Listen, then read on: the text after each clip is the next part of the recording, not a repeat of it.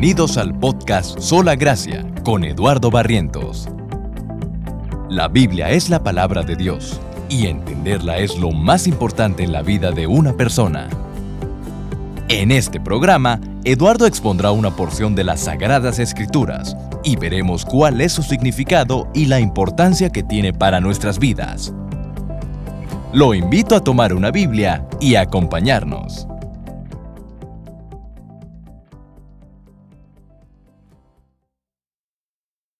Y el día de hoy vamos a ver un pasaje muy importante, es un pasaje que varios de ustedes conocen, es un pasaje que ha sido de mucha bendición, de mucho aliento para muchos creyentes, y yo espero que sea de aliento para ustedes esta tarde.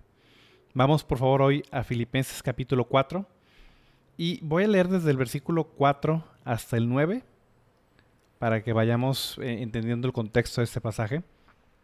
Y al menos el versículo 6 y el versículo 7, estoy seguro que muchos de ustedes ya lo conocen, lo han utilizado, les ha sido de bendición. Y si no lo conocen, espero que les sea de bendición esta tarde. Vamos a Filipenses capítulo 4. Voy a leer del versículo 4 hasta el 9. Dice así. Regocijaos en el Señor siempre. Otra vez digo, regocijaos. Vuestra gentileza sea conocida por todos los hombres, el Señor está cerca. Por nada estéis afanosos sino sean conocidas vuestras peticiones delante de Dios en toda oración y ruego con acción de gracias. Y la paz de Dios que sobrepasa todo entendimiento, guardará vuestros corazones y vuestros pensamientos en Cristo Jesús. Por lo demás, hermanos, todo lo que es verdadero, todo lo honesto, todo lo justo, todo lo puro, todo lo amable, todo lo que es de buen nombre, si hay virtud alguna, si algo digno de alabanza, en esto pensad. Lo que aprendisteis y recibisteis y oísteis y visteis en mí, esto haced, y el Dios de paz estará con vosotros. Voy a hacer una oración para comenzar. Si quiere acompañarme, por favor. Padre Celestial, te doy gracias, Padre, por esta tarde, Señor, que tú nos permites otra vez, Señor, estudiar tu palabra, Señor. Y gracias, Padre, por todo lo que tú nos enseñas en ella, Padre. Gracias por esta carta a los filipenses, Señor. Yo te pido, Señor, esta tarde que tú nos bendigas, Señor, que pues todo lo que hemos aprendido a lo largo de estas semanas, Padre, sea de bendición, Señor, sea de aliento, Señor, y que podamos no solo aprenderlo, Señor, podamos vivirlo, podamos aplicarlo en nuestra vida, Señor, y también, Padre, transmitirlo a alguien más, Señor, que también lo necesita, Padre. Yo te suplico que nos bendigas esta tarde, Señor, y que bendigas tu palabra. Te lo suplico en el nombre de tu amado Hijo Jesús. Amén. Muy bien, es, un gusto otra vez eh, ver este pasaje y si recordarán desde la semana pasada, terminamos de ver el versículo 4 y el versículo 5. El versículo 4, el apóstol vuelve a dar la misma indicación que ha estado enfatizando en esta carta. Dice el versículo 4, regocijaos en el Señor siempre. Otra vez les digo, regocijaos. Vuestra gentileza sea conocida por todos los hombres, el Señor está cerca. El apóstol Pablo, esa instrucción de gozarse en el Señor, de regocijarse en el Señor, la ha repetido en varias ocasiones. Lo, hemos visto desde el versículo, desde el capítulo 3, por ejemplo, versículo 1. Dice, por lo demás, hermanos míos, gozados en el Señor. A mí no me es molesto el escribir las mismas cosas, para vosotros es seguro. Y luego, otra vez en el capítulo 4, vuelve a decir lo mismo, regocijaos en el Señor siempre. Les digo otra vez, regocijaos. El apóstol Pablo enfatiza este mandamiento varias ocasiones en toda la carta. Y ese mandamiento es muy importante porque este mandamiento tiene repercusiones, tiene efectos, consecuencias en tres aspectos. Lo que nosotros sentimos, o sea, este mandamiento repercute nuestras emociones, repercute en la manera en la que pensamos y repercute en cómo actuamos. Este mandamiento afecta a tres áreas. Afecta lo que sentimos, afecta lo que pensamos y afecta lo que hacemos. Y eso es algo muy importante. El apóstol Pablo nos enumera a continuación esas tres áreas, cómo debemos los cristianos sentirnos, cómo debemos pensar, qué es lo que tenemos que hacer. La vida cristiana varias veces es descrita en la Biblia como una lucha, como una batalla, como una guerra que tenemos que pelear. Y esa pelea, esa batalla se desarrolla en estos tres frentes. En lo que sentimos, en lo que pensamos y en lo que hacemos. Curiosamente, los pecados son de la misma manera. Pecamos por tener deseos o sentimientos equivocados, por tener pensamientos equivocados y por hacer cosas equivocadas. Entonces, si controlamos lo que sentimos, lo que pensamos, lo que hacemos, entonces vamos a tener la victoria, vamos a vivir de la vida que Dios quiere que vivamos. ¿Cómo lo logramos? ¿Qué es lo que Dios quiere para nosotros en esas tres áreas? Bueno, vamos a ver estos tres, tres áreas a detalle. Primero vamos a ver nuestras emociones, cómo Dios quiere que nos sintamos. Vamos a ver a continuación nuestros pensamientos, qué es lo que Dios quiere que pensemos. Y tercero, vamos a ver cómo quiere Dios que vivamos nuestras acciones. Vamos a ver estos tres puntos a continuación. El primer punto está en el versículo 6 y versículo 7. Tiene que ver con nuestras emociones. Voy a leer Filipenses 4, versículos 6 y 7. Dice así, Por nada estéis afanosos, sino sean conocidas vuestras peticiones delante de Dios en toda oración y ruego con acción de gracias. Y la paz de Dios, que sobrepasa todo entendimiento, guardará vuestros corazones y vuestros pensamientos en Cristo Jesús. Esta es la, primera área, perdón un segundo.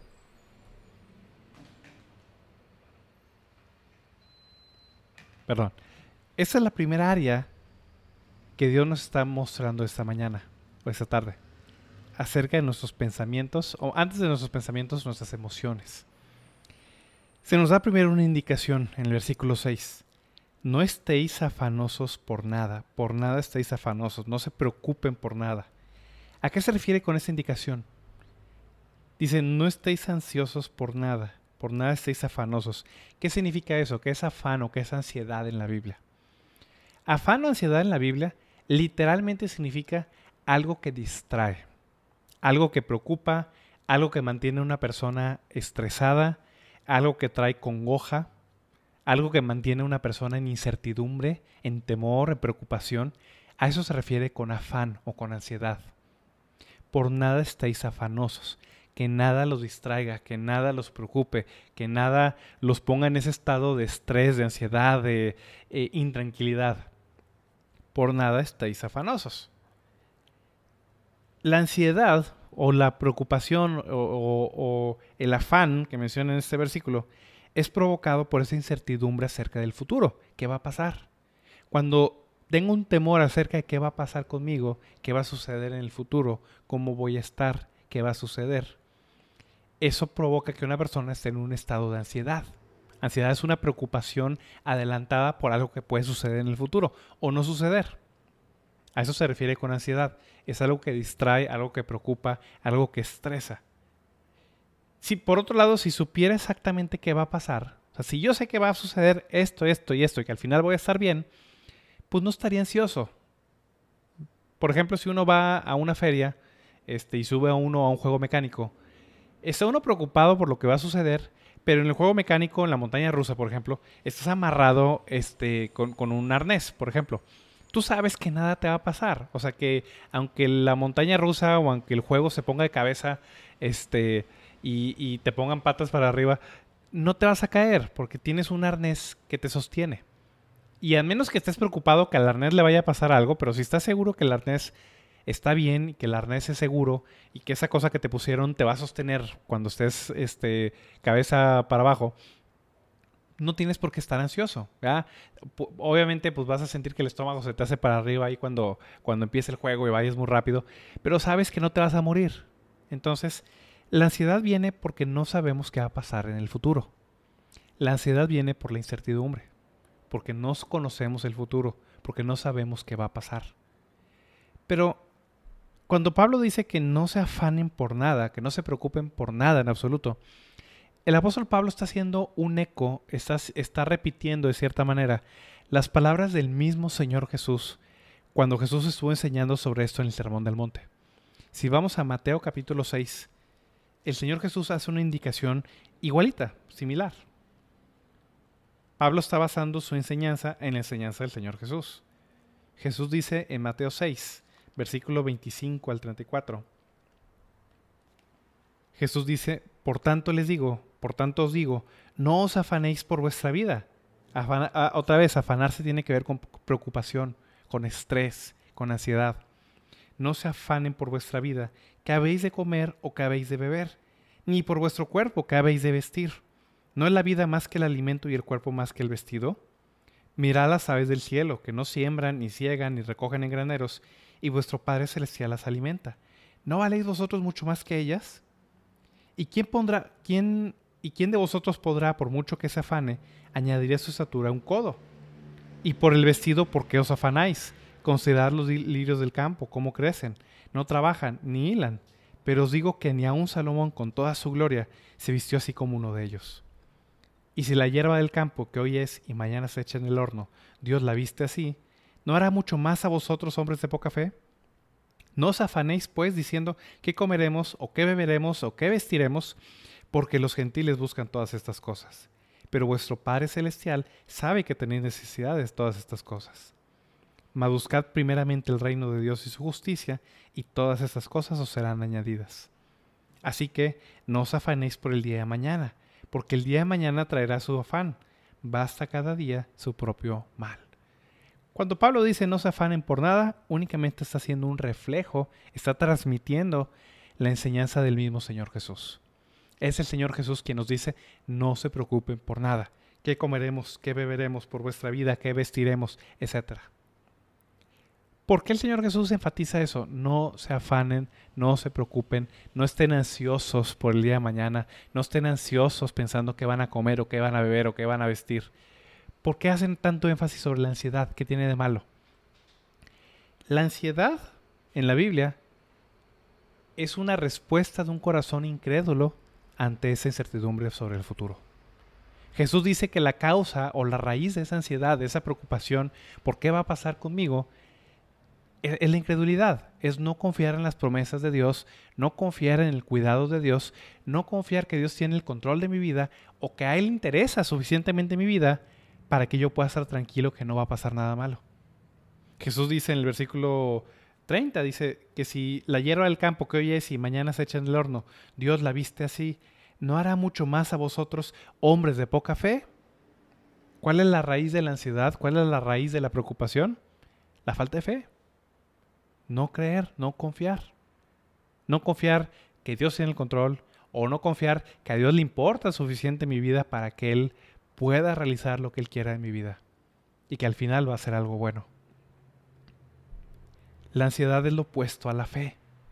Fe es confianza, fe es estar tranquilo en las promesas de Dios. La ansiedad o la preocupación es incredulidad, es no confiar que Dios tiene el control o que le importa mi vida para cualquier situación que yo pase en el futuro. Y esto es algo importante. La ansiedad es un pecado, o sea, no, es meramente un defecto este, de personalidad, no es meramente una debilidad este, eh, personal o inofensiva. La ansiedad es un pecado porque es poner en duda el cuidado que Dios tiene sobre nuestras vidas. Y el problema de la ansiedad es que no solo es un pecado, también es la puerta a muchos pecados subsecuentes. Por ejemplo, si yo tengo ansiedad por el dinero, si me preocupa qué va a pasar conmigo, si ahora que estamos en esta incertidumbre económica, este, si voy a tener para comer mañana, si voy a tener con qué vestirme, si voy a tener con qué vivir. Si yo tengo ansiedad por eso, tengo esa preocupación o esa incredulidad de que Dios va a tener cuidado por mis necesidades económicas, ese pecado de ansiedad es la puerta a otros pecados. Voy a estar tentado a ser codicioso, voy a estar tentado a robar, voy a estar tentado a depender de otra cosa excepto del cuidado de Dios para suplir mis necesidades. Este es un ejemplo meramente. Si yo estoy ansioso que si voy a conservar mi trabajo, voy a estar tentado, por ejemplo, si algún día cometo un error, a ocultarlo, a mentir, este, a echar mentiras en la empresa para que no me corran, porque estoy preocupado de qué va a pasar conmigo. Si yo estuviera confiando en las promesas de Dios, si estoy confiando en el cuidado que Dios tiene por mí, pues no voy a estar ansioso y por tanto la tentación a cometer alguno de esos pecados va a ser mucho menor. Si estoy confiado que Dios va a cuidar de mí, ¿por qué voy a robar? Si estoy confiado que Dios va a cuidar de mí, ¿por qué voy a mentir? No sé si, si entienden lo que estoy diciendo. La ansiedad es, un pecado que es la puerta a otros pecados. Por eso, tanto el Señor Jesús como el apóstol Pablo nos ordenan, nos mandan, no, no es una sugerencia, es un mandamiento, que no estemos preocupados por nada, que no estemos ansiosos, que no tengamos esa eh, ansiedad o esa este o ese afán por qué va a pasar por nosotros. Vamos a regresar a Filipenses. Dice el apóstol Pablo, por nada estéis afanosos. únicamente repitiendo las palabras del Señor Jesús. No se afanen por nada, no se preocupen por nada, por vuestra vida, por vuestro alimento, por vuestro vestido. No se preocupen por el futuro, por el día de mañana. Esa es la indicación que se nos da. No se afanen por nada. La pregunta ahora es, bueno, para no afanarme, para no preocuparme, ¿qué puedo hacer? ¿Qué puedo hacer para no afanarme o no preocuparme? Si tú le preguntas a un hombre incrédulo o a una mujer incrédula, bueno, ¿cómo puedes hacer para no preocuparte? ¿Qué es lo que te van a decir todo el mundo? Ah, hay un dicho común entre los incrédulos que dice que no te preocupes, sino ocúpate, ¿no? O sea, tú, este, bueno, pues para que no te preocupes por el futuro, mantente ocupado, este, adelántate al futuro, haz cosas para prevenir el futuro, etcétera. Y no es que sea un mal consejo, pero al final todo eso es confianza en la carne. O sea, al final la respuesta del mundo contra la ansiedad es tú mismo, para que no estés ansioso por el futuro, pues tú ocúpate de ese futuro, tú mueve, tú trabaja, tú haces esto, tú haces el otro. Pero la respuesta de la Biblia es muy diferente.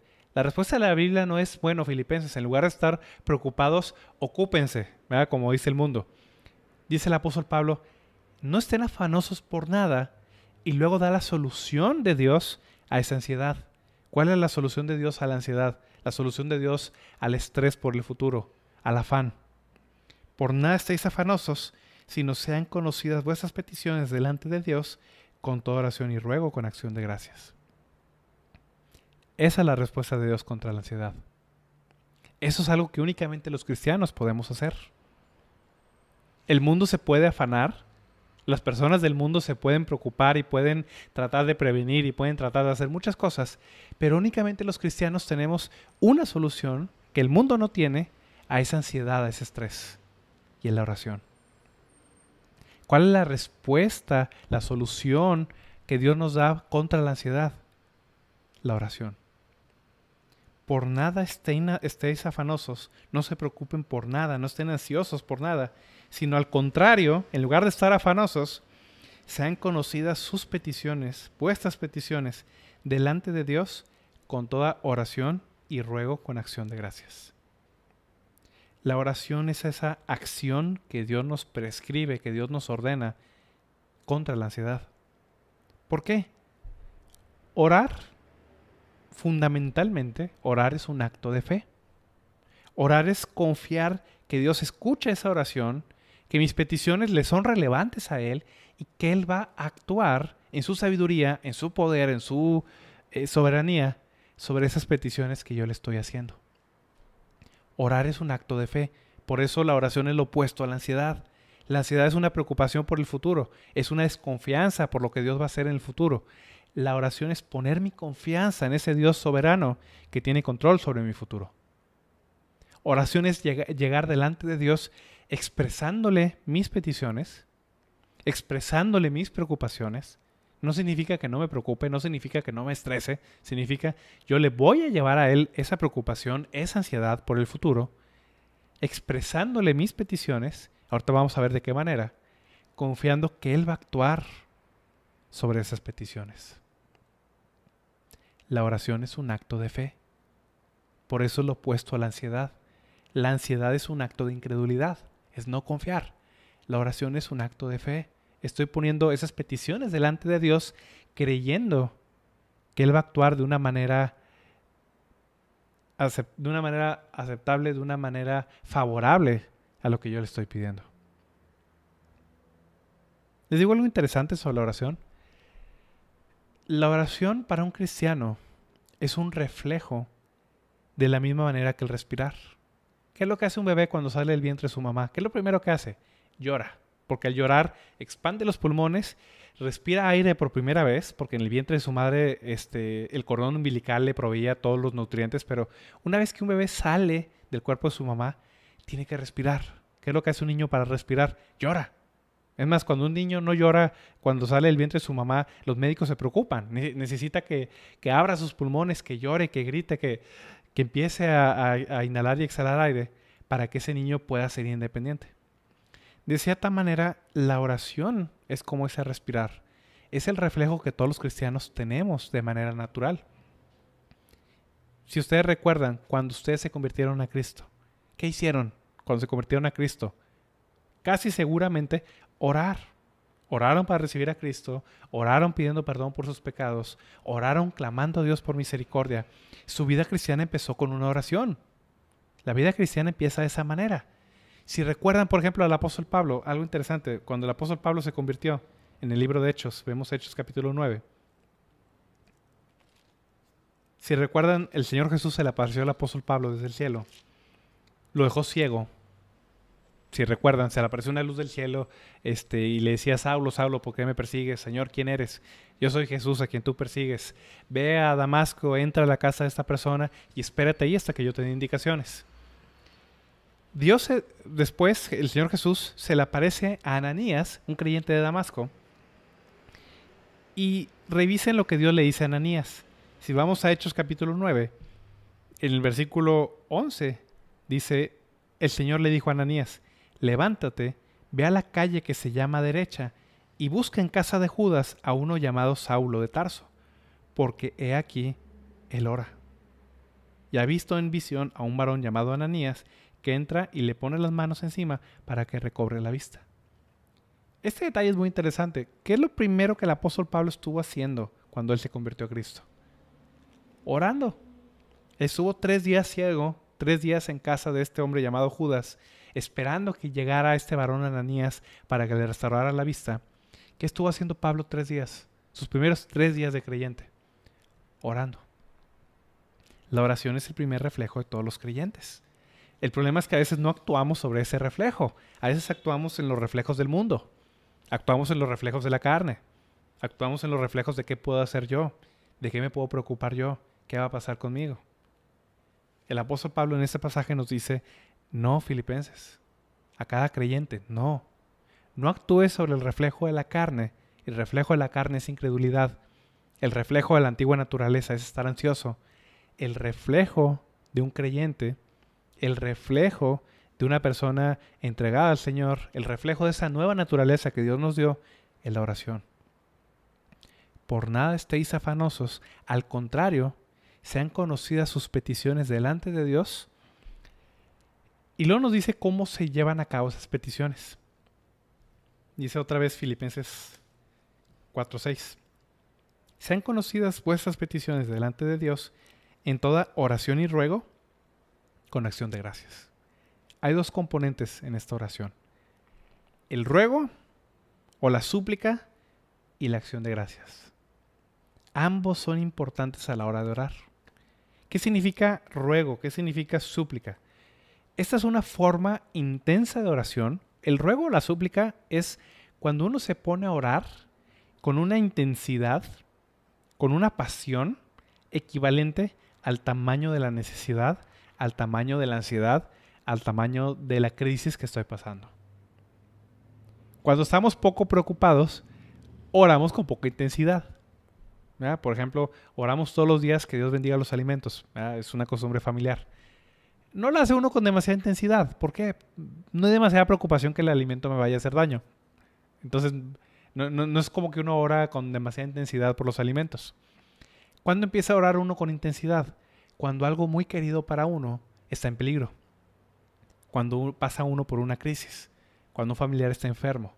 Cuando perdí mi trabajo y no sé qué va a pasar mañana cuando no tengo que comer y tengo que alimentar a mi familia, cuando un hijo o una hija está pasando por una situación este, complicada, cuando perdí un familiar, cuando estas crisis azotan a la vida, que nos llenan de angustia, que nos llenan de preocupación, que hay pesar en nuestro corazón, la respuesta que nosotros deberíamos tener ante estas crisis debería ser orar con la misma intensidad, con una intensidad similar al tamaño de esta crisis que está pasando.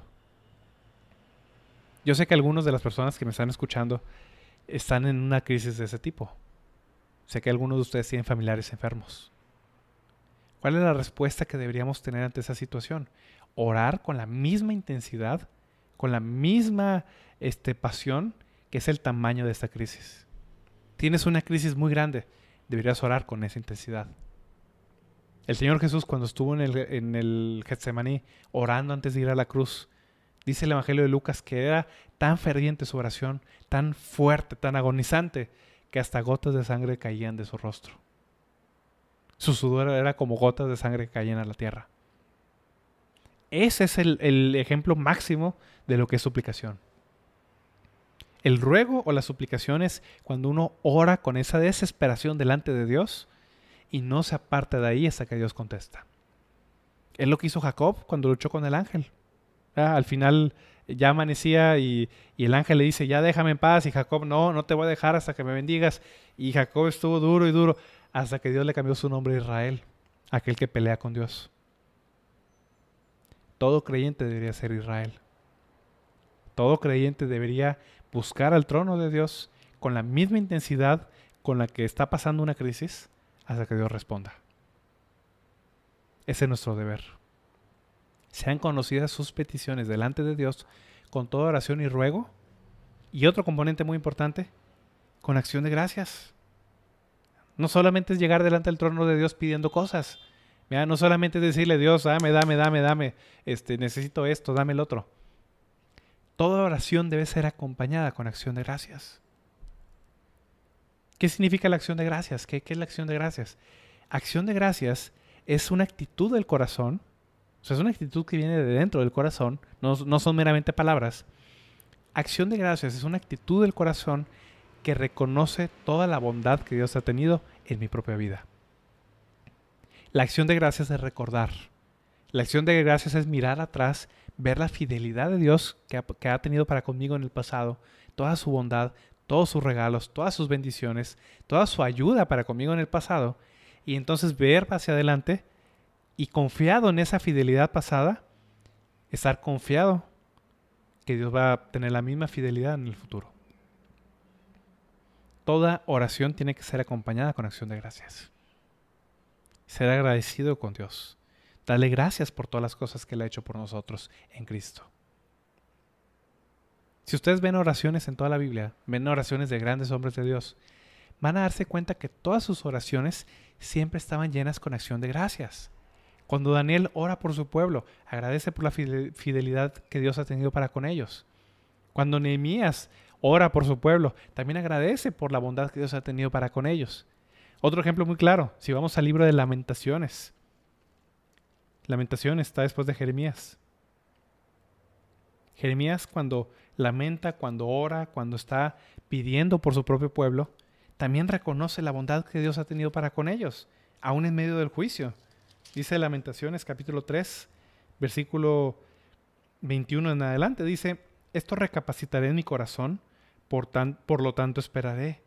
Por la misericordia de Jehová no hemos sido consumidos, porque nunca decayeron sus misericordias. Nuevas son cada mañana, grande es tu fidelidad. Mi porción es Jehová, dijo mi alma, por tanto en él esperaré.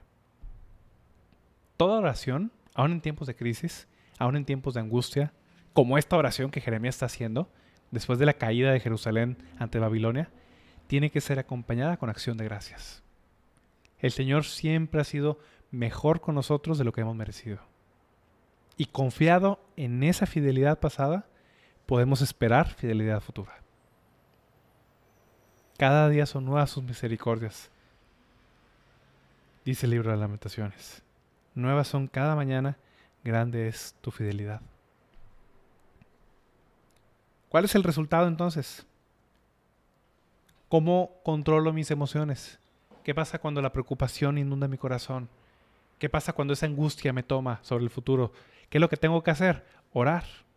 En lugar de estar preocupado, en lugar de estar ansioso, sean conocidas vuestras peticiones delante de Dios con toda oración y ruego, con acción de gracias. ¿Y qué va a pasar entonces? Filipenses 6, 7. Entonces, como resultado, la paz de Dios que sobrepasa todo entendimiento, guardará vuestros corazones y vuestros pensamientos en Cristo Jesús. Esta es una promesa de Dios para ti. Mira lo que Dios promete. Si tú, en lugar de estar ansioso, entregas delante de Dios esas peticiones con oración y con ruego, con acción de gracias, ¿qué va a suceder? ¿Qué va a hacer Dios? Versículo 7. La paz de Dios, que sobrepasa todo entendimiento, guardará vuestras mentes y vuestros corazones en Cristo Jesús. Estas palabras son maravillosas. La Biblia llama a Dios el Dios de paz, el Padre de misericordias, Dios de toda consolación, como dice 2 Corintios 1.3. La paz verdadera, la paz que tú y yo necesitamos, únicamente proviene de Él. Es algo triste. El mundo busca la paz y nunca encuentra la paz. Hay tantas religiones, tantas creencias, tantas costumbres. La gente piensa que la paz viene de adentro. La gente dice, bueno, haz yoga, medita, este, ve a terapia, este, eh, mil remedios, ¿no? Busca la paz que hay en ti, este, encuentra la paz en tu interior. El problema es que la paz no se encuentra en tu interior ni en el mío. En nosotros no se encuentra la paz, se encuentra la ansiedad. En nosotros se encuentra esa preocupación, no la paz. Si la paz la tuviéramos dentro, no necesitaríamos este, hacer todo eso que nos está pidiendo. Pero precisamente porque la paz no viene de adentro, viene de afuera hacia adentro, Dios nos dice, no estés ansiosos por nada, sino sean conocidas sus peticiones delante de Dios con toda oración y ruego, con acción de gracias. Y entonces la paz de Dios, la paz de Dios, la paz que proviene de Dios, no de nosotros, la paz que viene de Dios, ¿cómo es esta paz? Sobrepasa todo entendimiento. No viene de adentro, viene de afuera. No viene del hombre, viene de Dios. Y no puede ser entendida, no puede ser explicada. La paz de Dios sobrepasa, es muy superior a todo entendimiento. No puede ser explicado humanamente. No puede, no puede depender de las situaciones.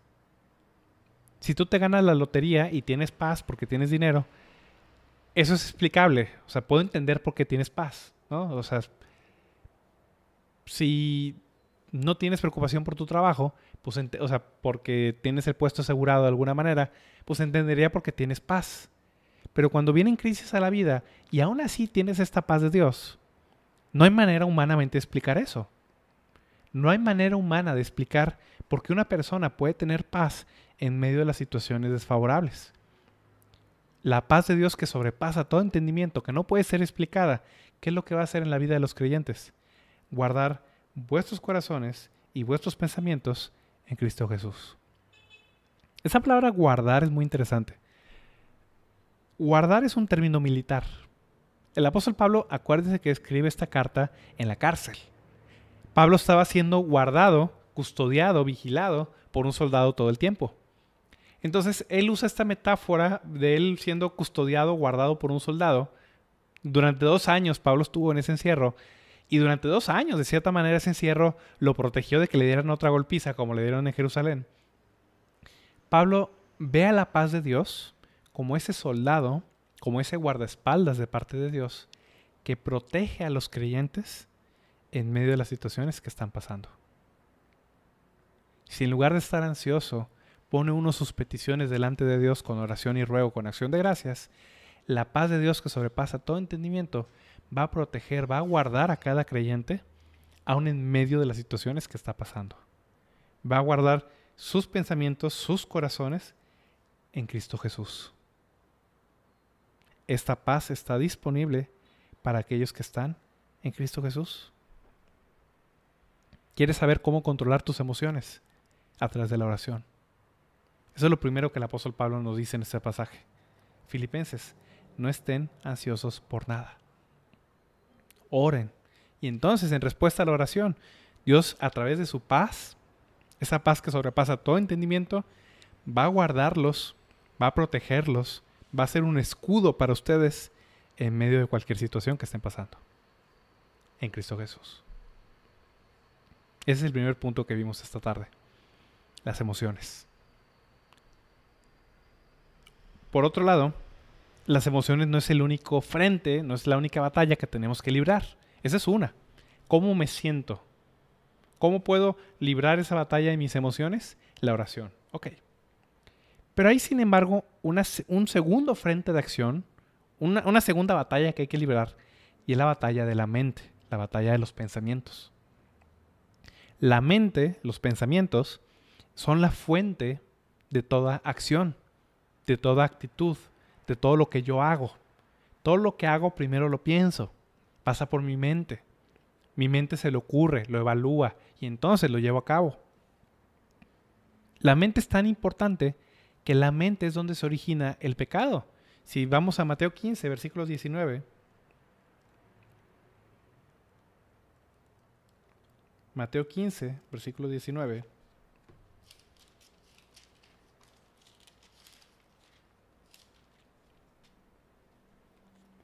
Jesús dice, del corazón salen los malos pensamientos, los homicidios, los adulterios, las fornicaciones, los hurtos, los falsos testimonios, las blasfemias.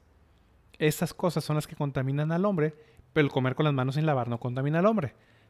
El punto de Jesús es que de adentro, aquí le llama el corazón, una pequeña aclaración, nosotros hoy en día, en, en Occidente, en el siglo XXI, decimos que pensamos con la cabeza y sentimos con el corazón. Cuando hablamos de la cabeza hablamos de los pensamientos y cuando hablamos del corazón hablamos de los sentimientos. Pero en la época de Jesús, para los hebreos, esto es de esta manera. Ellos pensaban con el corazón y sentían con las entrañas, de cierta manera. Para, para un hebreo, para un judío, la ansiedad viene no del corazón, viene de las entrañas, viene de los intestinos. Era una manera de hablar, igual que hoy en día. Cuando decimos que sentimos con el corazón, sabemos que el corazón es un músculo, no, no siente nada pero es una manera de hablar. Decimos que pensamos con la cabeza y sentimos con el corazón.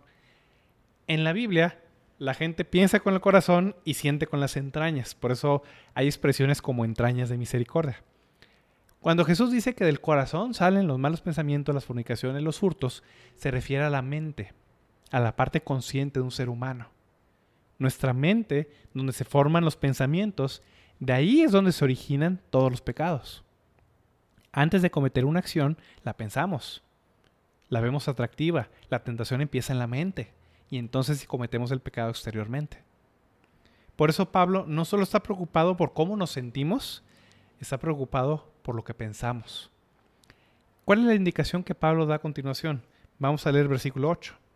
Por lo demás, adicionalmente, hermanos, todo lo que es verdadero, todo lo honesto, todo lo justo, todo lo puro, todo lo amable, todo lo que es buen hombre, si hay virtud alguna, si algo digno de alabanza, en esto pensad. No solo nos, nos ordenan que sintamos o que evitemos ciertos sentimientos o sensaciones como la ansiedad, de manera consciente la Biblia nos pide que nuestra mente esté enfocada en ciertas cosas. No, es algo interesante hablando de los pensamientos. Voy a poner un ejemplo. Tengo un vaso, un vaso vacío. Si ustedes tienen un vaso, el vaso decimos que está vacío, pero no está vacío realmente. Está lleno de aire. O sea, el hecho que el vaso no veamos que tiene nada no significa que el vaso esté vacío como tal. Tiene aire, aunque no tenga agua. ¿Cómo le quito el aire a un vaso? ¿Cómo lo pueden hacer? Hay dos maneras. Uno, si ustedes tienen alguna máquina, hay, extractores, por ejemplo, que son bombas, eh, puedo agarrar el vaso, poner algún tipo de tapa arriba y luego que esa tapa, a través de una bomba, jale, succione el aire y tratar que el vaso quede vacío. Es extremadamente complicado hacer eso. De hecho, es prácticamente imposible quitarle totalmente el aire a un vaso. E, e, el vacío completo, el vacío absoluto, es prácticamente imposible hay gente que tiene el mismo enfoque con los pensamientos. De repente llegan pensamientos a la mente, pensamientos malos, pensamientos que uno no debería tener, de tentación, de cualquier tipo. Puede ser codicia, puede ser inmoralidad, puede ser enojo, puede ser envidia, puede ser lo que sea, codicia, lo que sea. Hay personas que tratan de enfocarse en evitar ese pensamiento negativo. Tratar de eliminar un pensamiento negativo es como tratar de quitarle el, el aire a un vaso es extremadamente complicado porque la mente nunca está vacía, la mente siempre tiene que pensar algo. Por definición, el cerebro siempre está produciendo pensamientos. Entonces, la Biblia no nos llama tanto a dejar de pensar en el sentido negativo en ciertas cosas, nos llama a buscar positivamente pensar en aquellas cosas que son las mejores, las más excelentes. Si yo le quiero quitar el, el aire a un vaso, ¿qué es lo que tengo que hacer? Lo puedo llenar con agua una vez que yo lleno el vaso con agua, el aire sale. El, aire es más ligero que el agua. Entonces, si yo lleno el vaso con agua, ya no va a tener aire. Es más sencillo hacerlo de esa manera. Lo mismo es con los pensamientos. ¿Quieres evitar pensamientos malos? Ten los mejores pensamientos. ¿Qué pensamientos? ¿Qué es lo que Dios quiere que pensemos? Nos habla de seis cosas en este versículo. Dice, hermanos, todo lo que es verdadero, primero. hermanos, quiero que piensen en aquello que es verdadero. Dios es el Dios de la verdad. Jesús dijo, yo soy la verdad y la vida. El Espíritu Santo en la Biblia es llamado el Espíritu de verdad.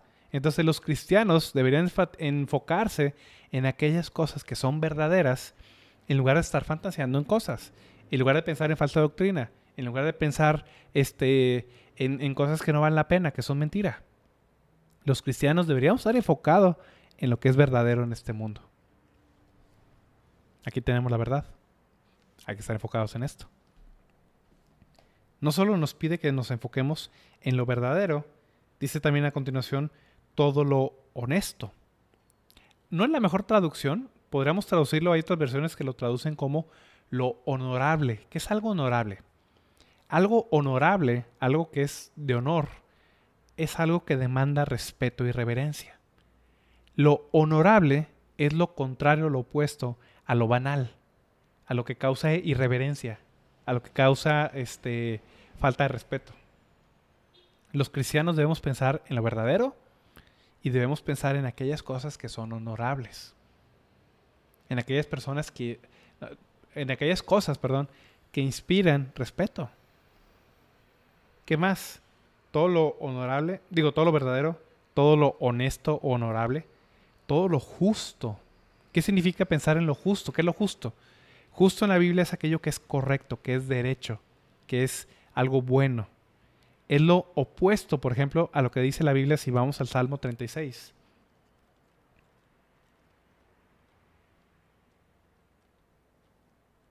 El Salmo 36, 4.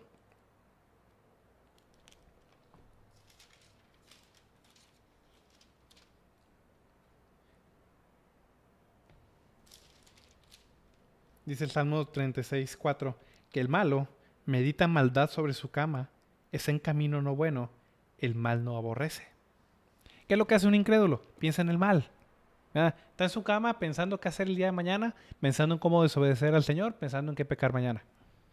Al contrario, los creyentes deberíamos estar pensando, bueno, ¿cómo puedo hacer lo correcto? ¿Cómo puedo obedecer a mi Señor? ¿Cuál es la mejor manera de hacer esta cosa? Tenemos que pensar en lo que es justo. Lo verdadero, lo honorable o lo honesto, lo justo. Después dice todo lo puro. Lo puro es aquello que es limpio, que no tiene mancha, que es inocente. Es lo opuesto a la inmoralidad sexual, por ejemplo, dice Efesios 5.3, antes de Filipenses, Efesios 5.3. Fornicación o toda inmundicia o avaricia, ni aun se nombre entre vosotros, como conviene a los santos. Ni palabras deshonestas, ni necedades, ni truanerías que no convienen, sino antes bien acciones de gracias. En lugar de estar pensando en esas cosas impuras, en esas cosas que acarrean vergüenza, que deberían acarrear vergüenza, aquellas cosas que deshonran a Dios, los cristianos deberíamos estar pensando en lo puro. Al contrario, dice el apóstol Pablo, hay ciertas cosas que no deberíamos ni pensar ni decir, ni siquiera. Son cosas abominables, son cosas que no deberíamos ni siquiera ocupar nuestra mente en pensar en ellas. Debemos pensar en lo verdadero, en lo honorable, en lo justo, en lo puro. Dice más adelante, amable, todo lo amable. Amable significa aquellas cosas que son bellas, que son estéticas, uno dice, bueno, ¿a qué se refiere con eso? ¿Cómo que lo bello, lo amable? Amable significa algo que, que es digno de ser amado. Hay muchas cosas en este mundo que son dignas de ser amadas. Lo más maravilloso es que Dios creó su creación como algo bueno. El pecado vino a, corromper la creación, pero todo lo que Dios creó es bueno. Hay muchas cosas en este mundo que son bellas, que son dignas de ser amadas el amor a la familia. Dios nos dio tantas cosas. Nos dio la familia, nos dio flores, nos dio colores, nos dio música, nos dio belleza en este mundo para que nosotros a través de esas cosas admiremos toda la sabiduría y toda la belleza de Dios mismo.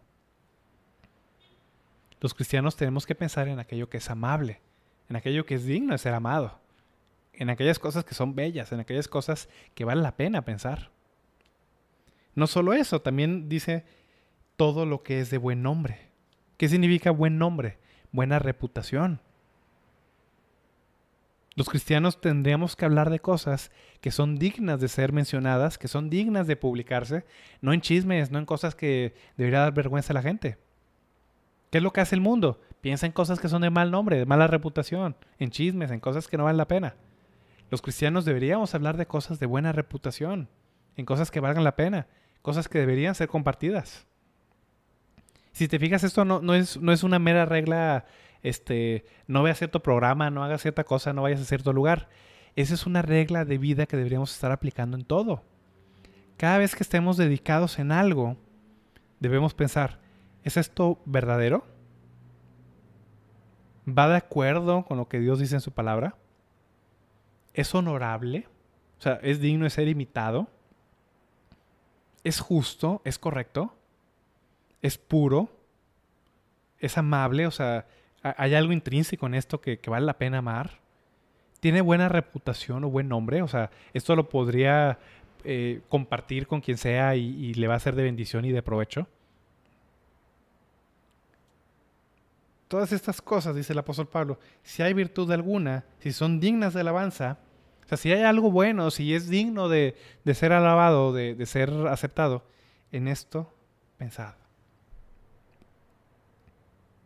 Los creyentes debemos fijar nuestro pensamiento en las cosas que son más excelentes. Ojo, algo interesante. Estas virtudes no son exclusivamente cristianas. Hay cosas en este mundo en general que son dignas de ser admiradas. Admiramos a personas como, este, no sé, como Winston Churchill, por ejemplo, no era un cristiano, y admiramos ciertas virtudes de él. Fue un hombre valiente, y fue un hombre líder, y fue un hombre este, que se enfrentó a los nazis, por ejemplo. Estoy, estoy dando un ejemplo. Hay cosas en este mundo que son dignas de ser admiradas. No necesariamente son exclusivas de los cristianos. Pero el punto es que los cristianos deberíamos enfocar nuestro pensamiento en esas cosas que son admirables, que tienen virtud, que son honestas, que son puras, que son verdaderas, que son justas, que son amables, que tienen buen nombre, en lugar de estar enfocando nuestros pensamientos en cosas que van en contra de lo que Dios desea para nosotros. En esas cosas, dice el apóstol Pablo, pensad, dediquen sus pensamientos. Y por último, no solo se trata de nuestra emoción o nuestro sentimiento, no solo se trata de lo que pensamos, también dice el apóstol Pablo cómo debemos actuar. Dice el versículo 9, lo que aprendisteis y recibisteis y oísteis y visteis en mí, en español de Latinoamérica, lo que aprendieron y recibieron y oyeron y vieron en mí, esto hagan y el Dios de paz estará con ustedes. Ya hemos dicho eh, varias veces y lo hemos visto a lo largo de la carta a los filipenses, que el apóstol Pablo enfatiza los ejemplos que los cristianos tenemos que seguir. ¿Cuál es el ejemplo supremo de todo creyente? El Señor Jesús. Capítulo 2. El Señor Jesús, sin embargo, es el, es el supremo de los ejemplos, es el mayor ejemplo, pero no es el único ejemplo. Pablo menciona también a Timoteo como un ejemplo a seguir, a Epafrodito y a él mismo como ejemplos que deben ser imitados. ¿Por qué? Estas personas tienen que ser imitadas porque ellos están imitando a Cristo. En lo que ellos imitan a Cristo, hay que imitarlos a ellos. Lo mismo debería ser con todo creyente. Todo creyente que imita a Cristo, que es como Cristo, que se comporta como Cristo, nosotros tenemos que respetar y tenemos que admirar y tenemos que seguir el ejemplo de esas personas. Dice el apóstol Pablo, lo que ustedes aprendieron, recibieron, oyeron y vieron en mí, esto hagan. Es interesante. Hay un dicho este, que, algún, amigo alguna vez me comentó. Lo bueno se aprende, lo malo se pega. Es un, es un dicho algo cómico. Lo bueno se aprende, o sea, lo bueno tienes tú que conscientemente seguirlo. Lo malo se pega. Dice Proverbios que aquel que anda con sabios, sabio será, pero el que se junta con necios será quebrantado. Entonces el apóstol Pablo lo que nos está pidiendo es, filipenses, y no solo a los filipenses, a todos los creyentes que leemos esta carta, sigan aquellos buenos ejemplos de la vida cristiana. Y se pone él mismo como ejemplo.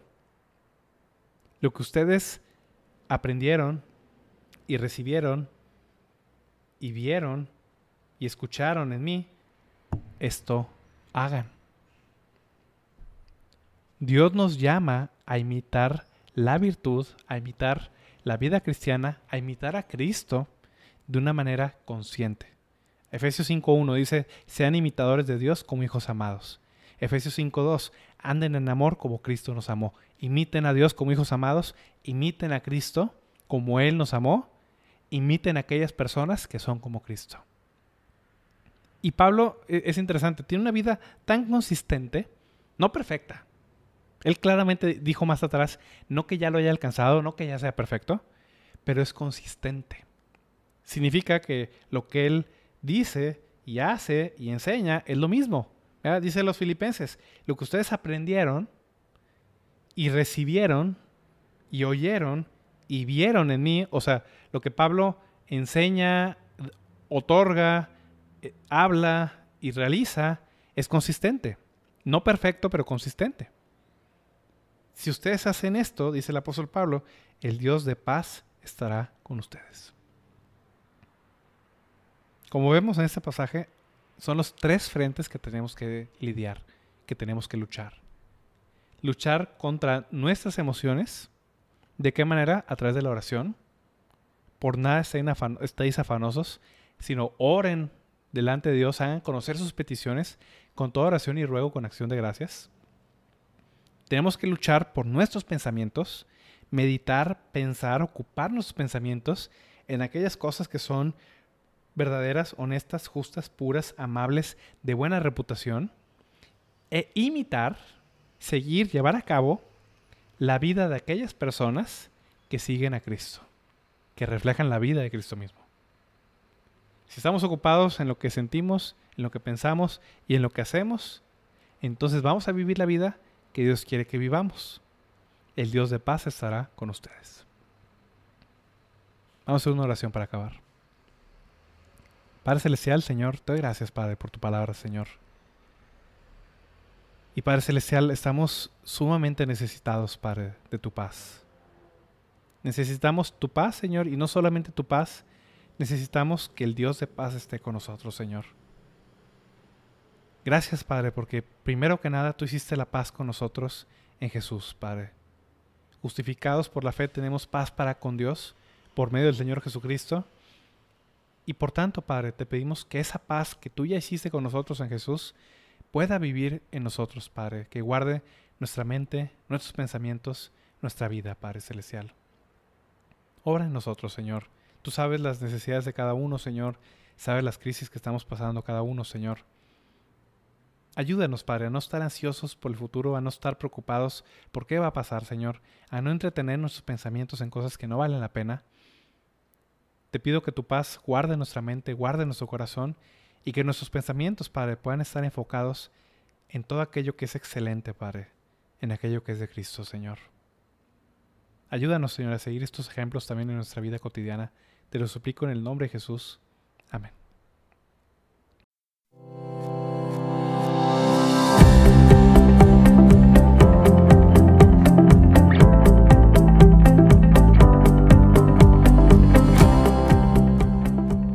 Gracias por escuchar este episodio. El objetivo de Sola Gracia es ayudar a la iglesia hispanoamericana con enseñanza bíblica de calidad, que sea fiel a la palabra de Dios y a la sana doctrina. Si este programa te fue de bendición, puedes compartirlo a tus amigos, familiares o compañeros de trabajo a través de WhatsApp, Twitter o Facebook. Que Dios los bendiga.